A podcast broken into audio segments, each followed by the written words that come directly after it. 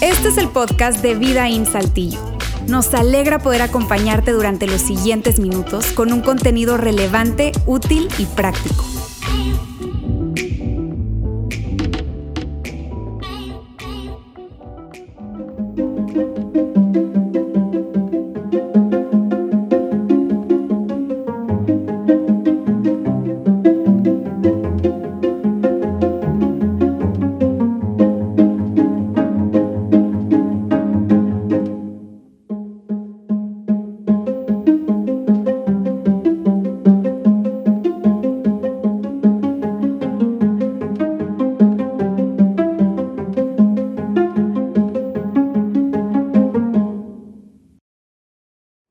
Amigos, qué gusto saludarles en este día. Hoy estoy a través de video, sabes, de mi persona y un grupo de personas también del equipo, incluso de los tres campus de Monterrey, de Ciudad de México y nosotros en Saltillo. Estamos en una capacitación en la ciudad de Atlanta, en Estados Unidos, para poder aprender más herramientas y poder hacer mejor lo que hacemos, construir la iglesia. Así que les mando un saludo, pero también no quise dejar de aprovechar de estar con ustedes este domingo y traerles la parte número dos de esta serie que hemos llamado Reparación Requerida. Una serie muy buena y hoy vamos a hablar de cosas muy, muy prácticas. Así que si estamos listos, vamos a darle con la parte número dos.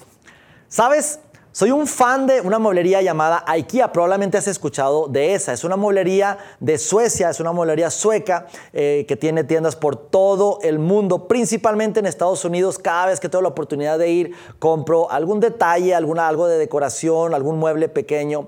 Pero esta mueblería que está en todo el mundo, en todo el mundo eh, he tenido la oportunidad de estar eh, en algunas en Estados Unidos. Recientemente, por cierto, abrieron ya una tienda física en este país, en México y me acabo de enterar que hacen envíos a Monterrey, lo cual me hace muy feliz. Y me acabo de enterar que su fábrica, tiene una fábrica aquí en Saltillo, en la salida a Monterrey. Así que imagínense lo feliz que eso me, me pone. Pero Recuerdo la última compra que yo hice ahí en esa tienda fue un mueble de televisión, un mueble para poner la televisión. Es, bastante grandecito el mueble, pero esta tienda, esta tienda perdón, tiene algo muy peculiar y es que ellos trabajan muy bien su sistema de almacenaje, sus almacenes. Ellos venden los muebles normalmente desarmados en cajas para que tú los puedas armar ahí en tu casa.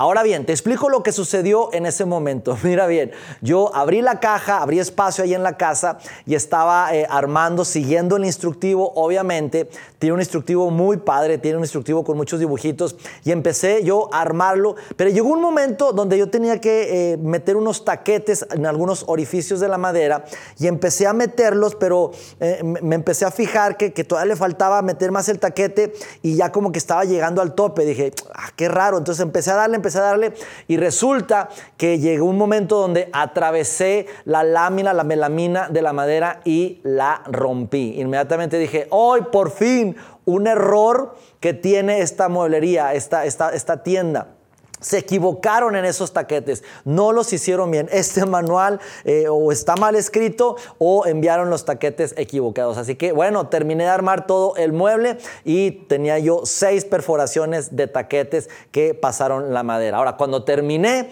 me di cuenta que por ahí había cuatro taquetes, perdón, seis taquetes más chicos. Así que el que me equivoqué, obviamente, fui yo. Y seguramente tú has comprado eh, electrodomésticos, has comprado cosas, has comprado eh, cosas que se ensamblan y cada uno de ellos tienen algo en particular y es que tienen un instructivo, un manual de operaciones para poder usar ese aparato, para poder armar ese aparato.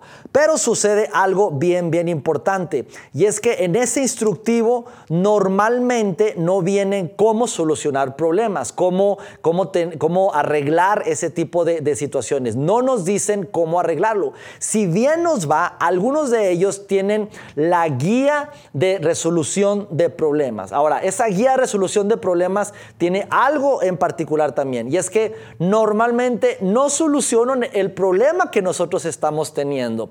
A veces sus soluciones son, son tan básicas, te dicen algo como apáguelo y préndalo, el típico, o otra de asegúrese que esté conectado a la luz. Pues obvio, ¿verdad? Asegúrese que haya pagado el recibo de la luz y que su casa tenga energía eléctrica. Bueno, lo mismo sucede con nuestras relaciones personales, amigos. Esto, este, este tema de relaciones personales sucede similar.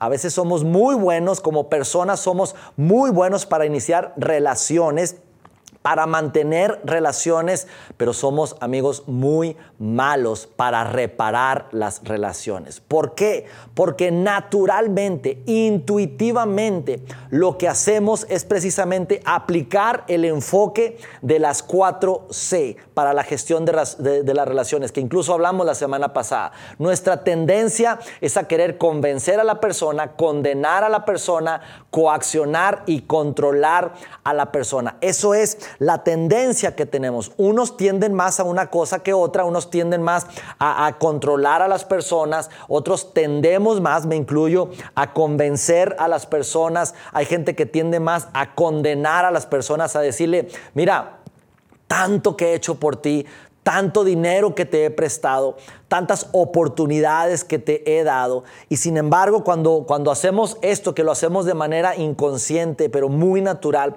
lo que, lo que sucede es que cuando una persona se siente que la estamos convenciendo, que la queremos controlar, que, que se siente condenada, lo, lo primero que vamos a obtener de esa persona es el rechazo. Y el rechazo, amigos, es kriptonita. Aún, escúchame bien, cuando tú estás en lo correcto. Cuando una persona se siente que la quieres controlar, que la quieres, eh, que la quieres convencer, etcétera, eso es como kriptonita. Eso, haz de cuenta, lo que hace es rechaza a la, persona. Eso cierra corazones. Eso ah, lo, lo que hace es que cierra los oídos de las personas, eso aleja a las personas. Y nosotros, por más que queramos entender esto, seguimos haciendo lo mismo. ¿Por qué? Porque eso es, intuitivo, no es, no es fácil, es difícil. Y es por eso, es por eso, amigos, que hoy queremos recordarte algo que vimos la semana pasada y yo quiero recordarte eh, esto y es, esto es muy importante. Reparar una relación es una habilidad aprendida, no es natural, no es nata, es una habilidad que nosotros tenemos que aprender. Y es precisamente por eso es que estamos hablando de esta serie, la serie que hemos llamado Reparación Requerida, guía para reparar relaciones básicas, relaciones eh, rotas, perdón. Ahora, esto que estamos hablando y que vamos a hablar los próximos cuatro domingos es una guía básica, la verdad. Eh, hay mucho material, hay mucho contenido, pero esto que vamos a estar hablando son cosas básicas que podemos hacer para dar esos primeros pasos. Pero antes yo quiero que partamos de algo y es que eh, te quiero decir lo siguiente, todo el mundo, todos en general, queremos estar bien. No conozco a alguien que le guste estar mal, que le guste estar mal eh, con otras personas. No decimos algo como, oye, ¿sabes qué? Hace tres días discutí con mi esposa y hace tres días que no le hablo. Oye, qué padre, de verdad, súper bien. Alguien que diga, oye, este, discutí con mi, con mi suegra, tengo dos años que no le hablo a mi suegra. Oye, qué padre, felicidades. La verdad es que no somos así. Nos gusta estar en paz con todos. ¿Por qué? Porque amigos, somos tan felices como sanas sean nuestras relaciones. Y eso nosotros queremos entenderlo muy, muy bien. Ahora, Imagina lo siguiente, imagina que tú eh, es probable que, vengas o, hayas tenido una, una, ruptura matrimonial, incluso que terminó en un divorcio. Y ese, ese divorcio incluso fue por una causa bastante fuerte, tal vez una traición, una infidelidad. Eh, ese matrimonio terminó muy, muy mal, con muchas heridas. Ahora, dime si no te gustaría, ya no como regresar a ese matrimonio, pero sí hacer algo por, restaurar la relación, por restaurar la relación, llevar la fiesta en paz, incluso por el bienestar de los hijos, poder tener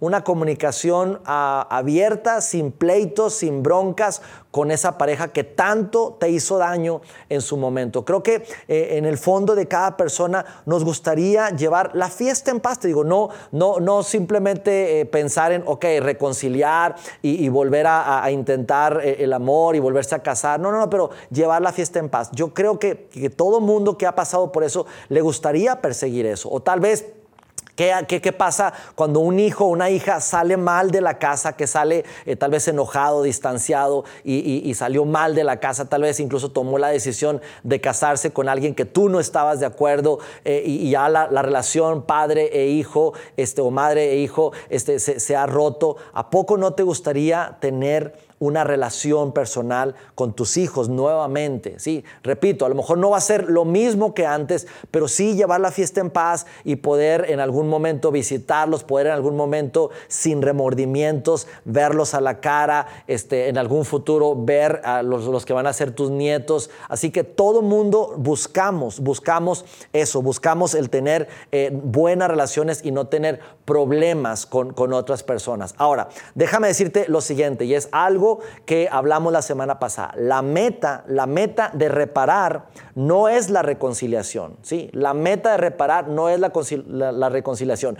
Y esto suena un poco raro porque de esto se trata nuestra serie, pero la meta no es la reconciliación. La meta, y es tu meta personal, es eh, si, me regresan aquí por favor, la meta es no tener arrepentimientos. Esa es la meta final, que al final del día tú digas, ¿sabes qué? Hice todo lo que pude, hizo todo lo que estaba a mi alcance, seguí, eh, cedí, perdón, eh, perseguí la relación, pero la verdad es que no tenemos el control de la otra persona, pero yo hice mi parte y al final del día yo tengo cero arrepentimientos, yo no tengo ningún arrepentimiento porque hice de verdad todo lo que estaba a mi alcance para poder perseguir precisamente y reparar la relación. Ahora, Aquí queremos empezar a hablar de algo, de cosas que podemos hacer y que no tenemos que hacer. Y aquí vamos a hablar un poco acerca de decisiones. Y lo primero que tenemos que hacer, amigos, lo primero de manera consciente es debemos tomar la decisión de no hacer algo.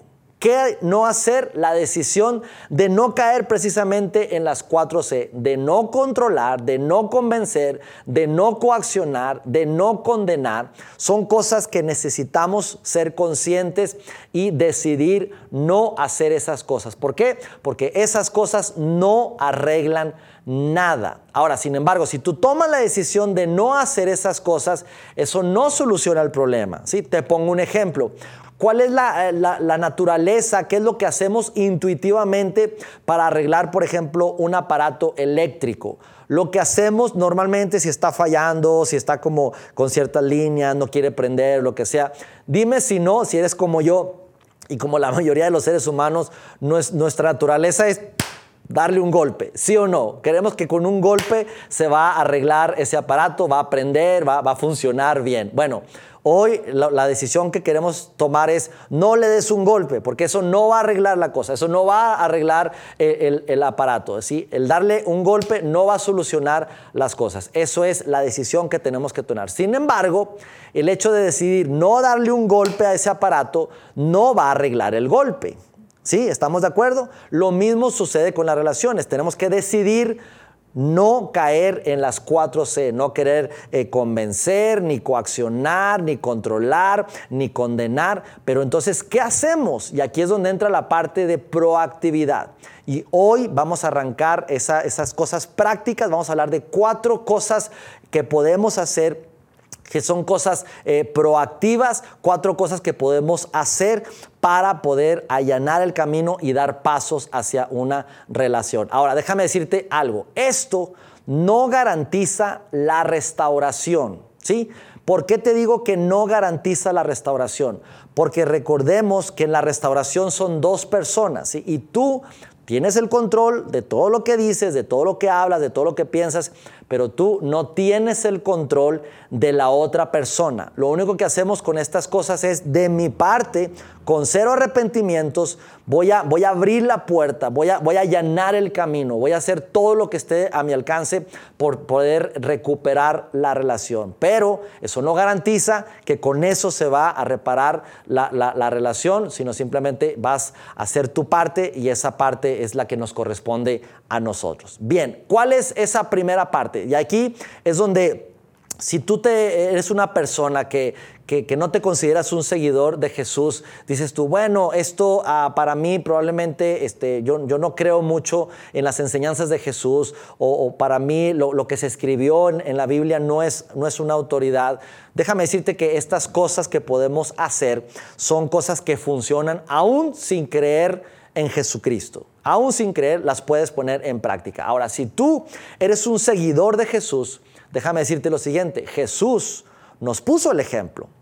Sabemos tú y yo que Él se humilló, se hizo hombre, ¿para qué? Para tener una relación personal con nosotros. Así que tenemos ese ejemplo y ese ejemplo que nos está poniendo Jesús es algo que nosotros tenemos que hacer. ¿Y cuál es ese ejemplo? Es el de dar nosotros el primer paso. ¿Por qué? Porque la reparación siempre empieza con nosotros. Nosotros somos los que tenemos que dar el primer paso, sin importar quien haya empezado el problema. No importa si tú lo empezaste, si lo empezó la otra persona, nosotros siempre tenemos que dar ese primer paso. Cada uno de nosotros tenemos una parte de culpa, pero a veces le echamos la culpa, toda la culpa a esa persona, pero sea como sea, nosotros somos los que tenemos que dar ese primer paso ¿Qué hacemos como seguidores de Jesús? Y si somos buenos seguidores de Jesús, si creemos que estamos haciendo lo correcto, normalmente esto es lo que hacemos. Y mira, y si bien nos va, si nos consideramos buenos cristianos, ¿sí? Vamos a suponer que la, la, otra persona tuvo el 100% de culpa, que normalmente no es así. Nosotros tenemos algo de culpa, algo, pero vamos a suponer que la otra persona tuvo el 100% de culpa. ¿Qué hacemos como cristianos? Esto es lo que hacemos. Ok, yo decido perdonar, el, el, perdón es una decisión, no es un sentimiento, es algo que Dios me pide, así que voy a perdonar y nos cruzamos de brazos. ¿Para qué? Esperando que la otra persona haga lo suyo, es decir, él fue el que me ofendió, Él me dijo, así que yo ya lo perdoné, pero si Él quiere hablar conmigo, Él tiene que venir acá y si me pide perdón, lo perdono, pero Él tiene que venir. Eso es lo que normalmente hacemos. Sin embargo, repito, Jesús nos puso el ejemplo. Y la primera cosa que hoy vamos a hablar, vamos a hablar de cuatro cosas prácticas que podemos hacer. Hoy vamos a hablar de una de ellas nada más y es algo que quiero poner en pantalla. Y es la actitud siguiente. Voy a acercarme, no a desquitarme. Voy a acercarme, no a desquitarme. ¿Qué es lo que escribió Pablo? Pablo escribió una carta a unos seguidores de Jesús que eran romanos, que vivían en Roma. Ahora, quiero ponerte un poco de contexto de a quién escribió Pablo esta carta. Lo escribió a un grupo de personas que él no conocía, que nunca había visto, ni siquiera para ese entonces Pablo había visitado esa ciudad de Roma. Sin embargo, Pablo les escribe lo siguiente, y está en Romanos capítulo 12, versículo 9. Recuerda que eran seguidores de Jesús viviendo en Roma, en una ciudad donde, donde los seguidores de Jesús eran perseguidos. Y Pablo les dice esto, no finjan amar a los demás, ámenlos de verdad. Y a lo mejor aquí esos seguidores de Jesús romanos hubieran levantado la mano y hubieran dicho, eh Pablo, no conoces mi historia, ¿sabes qué? No, no, no, no, no, hubiera dicho Pablo, no necesito conocer tu historia. Queremos partir desde la mirada de Cristo, como Dios nos ve. No me interesa conocer tu historia, no me interesa decir, es que aquellos me hicieron, estos me hicieron, si tú supieras mi historia, no, no me interesa, diría Pablo, no me interesa. Yo quiero partir desde cómo Cristo hubiera reaccionado. Y es difícil esto, es, es, casi imposible. ¿Por qué? Porque esas personas nos han lastimado. ¿Cómo, cómo me pides amar, amarlos de verdad? Pablo sigue diciendo en, la siguiente, en la siguiente frase, aborrezcan lo malo y aférrense a lo bueno, aborrezcan lo malo. Ahora, ¿qué es lo malo aquí? Y aquí quiero explicar un poco, ¿qué es lo malo? Para nosotros lo malo es Él, porque Él está mal, Él fue malo. Sin embargo, lo malo, lo que, lo que, queremos, lo que tenemos que, eh, que, aborrecer es lo malo que está la relación. Más allá de si la otra persona tuvo eh, la culpa o no, la verdad es que hay un problema relacional y es que esa relación está fracturada y eso está mal. Y eso es lo que nosotros tenemos que aborrecer. Aborrecer el hecho de que no le hablo a mi familiar, no le hablo a esa persona. Esa situación es la que tenemos que aborrecer. No a la persona en sí, sino a la situación relacional. Sigue diciendo en Romanos capítulo 12 Versículo 10. Ámense unos a otros con un afecto genuino y deleítense al honrarse mutuamente. Y aquí Pablo lo que está diciendo es, necesitan ustedes honrarse unos a otros. ¿Y qué es honrar? Es simplemente poner a otros primero que tú. ¿Es difícil? Sí, yo lo sé que es difícil, pero tenemos que hacer a un lado nuestro orgullo, poder escuchar más y hablar menos. Ahora, Pablo, lo siguiente que dice es algo duro, difícil, pero que, tenemos que nosotros accionar. Versículo 14 dice, bendigan a quien los persiguen. Uf, no los maldigan, sino pídanle a Dios en oración que los bendiga. Bendigan a quien los persiguen. Ahora, te repito, el contexto de, de ese momento era un contexto de persecución. Escúchame bien lo que te voy a decir. La persecución era real. Había romanos queriendo perseguir y persiguiendo a seguidores de Jesús romanos y queriéndolos encarcelar, queriéndolos golpear, queriéndolos incluso matar. Eso es lo que ellos estaban experimentando. Cuando dice, eh, bendigan a los que los persiguen, es porque realmente los estaban persiguiendo. Hoy en día tú y yo, pues naturalmente no nos están persiguiendo, pero sí hay un tipo de persecución. Esas personas que te persiguen a través de sus calumnias, que te persiguen a través de comentarios negativos en las redes, a través de chismes, a través de lo que escriben en el grupo de WhatsApp. De alguna manera ellos te están persiguiendo y lo que Pablo dice es bendigan a esas personas. ¿Y qué es bendecir? Es bien decir, es hablar bien de ellos. Y tal vez tú dirías, sí, pero Luis, si tú supieras lo que... No, no, no, no, no, no, no me, no me importa, no me interesa lo que te hicieron, lo que te dijeron, etcétera. Tú necesitas hablar bien de ellos, aunque ellos estén hablando mal de ti. Por eso digo, esto es algo realmente duro, difícil, pero es algo que Jesús nos manda a hacer como seguidores de Él. Ahora, Pablo sigue diciendo lo siguiente en el, en el, en el siguiente versículo. Dice, alégrense con los que están alegres y lloren con los que lloran. Si te pones a pensar en, esta frase, como que hacemos lo contrario, dime si no, cuando vemos a alguien, a nuestro enemigo o a esa persona que nos ofendió, triste, llorando, herida, nos alegra, internamente nos alegra. Ahora, cuando vemos a, esa persona feliz y, resplandeciente y, y, que le está yendo bien en la vida, nos enojamos.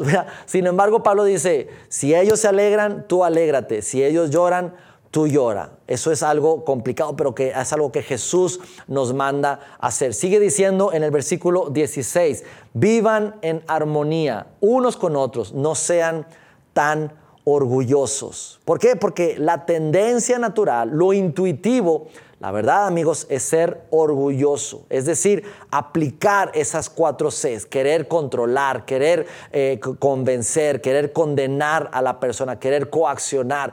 Eso, el orgullo nos lleva a eso. Sin embargo, Pablo está diciendo, eh, no sean orgullosos. Y Pablo cierra con esto en cuanto a las relaciones personales, diciendo en el versículo 17, nunca devuelvan a nadie mal por mal. ¿Por qué? Porque ¿qué es lo que naturalmente atendemos? Lo que hacemos es devolver lo que nos hicieron. Me ofendiste, te, ofendo. Me, traicionaste, te traiciono. Me hiciste algo, yo te hago, eh, yo te hago, me das el derecho de hacerte algo porque tú me lo hiciste primero. Pero hoy lo que, lo que Pablo nos está diciendo es, no devuelvan a nadie mal porque repito, es nuestra tendencia natural. Y lo que queremos dentro de nosotros, dentro de, de, nuestro ser, es, amigos, desquitarnos. Queremos desquitarnos de lo que nos hicieron. Y la verdad que lo que tenemos que hacer no es desquitarnos, sino volver a lo que Dios quiere que hagamos, a lo que Dios quiere que hagamos. ¿Y qué es lo que Dios quiere que hagamos? Quiere que restauremos la relación y quiere que nos, quiere que nos acerquemos y no nos desquitemos. Por eso la decisión que hoy podemos tomar es voy a acercarme, no a desquitarme. Dios lo hizo, amigos. Dios lo hizo con nosotros. Él no solo nos perdonó, sino que Él se acercó hacia nosotros. Si Dios solo nos hubiera perdonado y hubiera dicho, ah, está bien, los perdono humanidad, pero me cruzo de brazos y a ver qué día se les ocurre venir hacia mí, pero Dios no hizo eso. Dios quitó sus brazos y no solamente nos perdonó, sino que Él se acercó hacia nosotros. Nosotros como seres humanos, no basta solo con perdonar, no basta solo con decir, está bien, decido perdonar a esa persona, a ese familiar, a, esa persona con la que quedé mal y me cruzo de brazos esperando a que esa persona venga y me pida perdón. Y si me pide perdón, la voy a perdonar, pero espero a que venga. Necesitamos dejar de cruzar nuestros brazos no solamente perdonar, el perdón es solo la mitad del camino, sino necesitamos recorrer ese camino y dar esos siguientes pasos. ¿Es difícil? Sí, yo sé que no es fácil, es complicado, pero amigos, eso es lo que Jesús nos modeló y eso es como lo que como seguidores de Jesús tenemos que hacer, quitar los brazos, dejar de cruzar los brazos y perseguir la relación. En todo esto que hemos estado hablando, es muy probable que tú tengas en tu mente a, esa persona, a esa, o a esas personas que, de alguna manera eh, se ha fracturado la relación, eh, no ha estado la, la, relación bien. Y hoy quiero animarte, de verdad quiero animarte a que podamos dar un pequeño paso. Y quisiera que oráramos por esa persona y por la situación, sobre todo, por la situación. ¿Por qué? Porque esa persona probablemente quiera tener esa relación contigo. Y aún cuando no quiera tenerla, tú necesitas dar ese primer paso. Y yo escribí aquí en pantalla una pequeña oración simplemente para, para que nos sirva de guía para poder orar por la situación. Tú puedes decirle algo como lo que sigue. Padre Celestial, ayúdame a ver a, y ahí puedes poner el nombre de esa persona o de las personas, fulano de tal, como tú los ves. ¿Por qué? Porque cuando yo pienso en ellos, yo quiero verlos como tú los ves. Yo quiero visualizarlos así como tú los ves. No quiero verlos como, como yo los veo, porque ellos me traicionaron, me, me hirieron, me siento herido. Así que cuando yo pienso en ellos, no son buenos pensamientos. Ayúdame, ayúdame a verlos como tú los ves. Ayúdame a sentir por, pones el nombre de la persona, lo que tú sientes por ellos. ¿Por qué? Porque mi sentir no es bueno hacia ellos. Pero te pregunto, ¿tú crees que Dios está enojado o triste con esa persona? Probablemente la respuesta es no. Tú sí, por lo que te hizo, pero Dios no. Pero Dios sí está triste porque la relación está fracturada. Más allá de quién tiene la culpa, quién tiene la razón, a Dios no le gusta que la, la relación esté fracturada. Así que tú como seguidor de Jesús, y aún si no te consideras un seguidor de Jesús, tú puedes dar este primer pequeño paso y decidir, voy a acercarme y no a desquitarme. ¿Te parece si oramos? Señor, queremos darte gracias en este día porque estamos aprendiendo cosas tan prácticas y que tienen que ver con relaciones entre nosotros, entre las personas. Y yo sé que es un tema complicado, Dios, porque cuando es un tema relacional, hay heridas, hay, emociones, eh, hay sentimientos de por medio, hay relaciones muy, muy fracturadas, Dios. Hay relaciones que tan solo en el hecho de pensar en, esa persona o, o en ello nos producen malestar, incluso físico, Dios.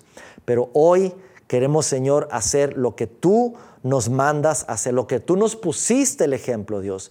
Y es no solamente perdonar, sino dejar de cruzar los brazos y perseguir el restaurar la relación, hacer nuestra parte. Es probable que no se resuelva al final, porque nosotros no tenemos todo el control de esto, Dios. Hay otra parte que es la otra persona, y esa otra persona es probable que, no quiera eh, dar ese paso, que no nos perdone que no quiera nada en la relación, eh, pero de nuestra parte hacer todo lo que está y al final del día quedar sin ningún arrepentimiento para poder restaurar la relación y poder en un futuro llevar la fiesta en paz y estar con una, con una paz eh, eh, interna y poder ver a la persona como tú la ves.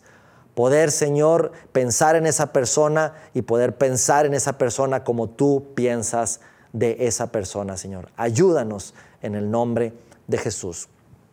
Amén, amén.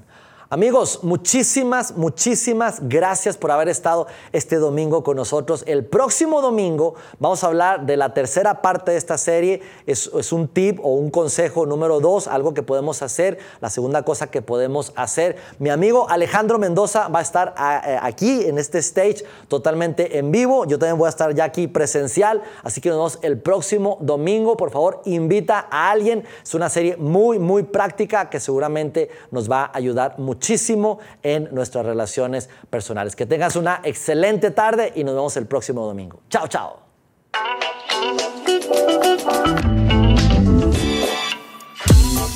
Sigue conectado a los contenidos de Vida en Saltillo a través de nuestro sitio web y de las redes sociales. Muy pronto estaremos de vuelta con un nuevo episodio.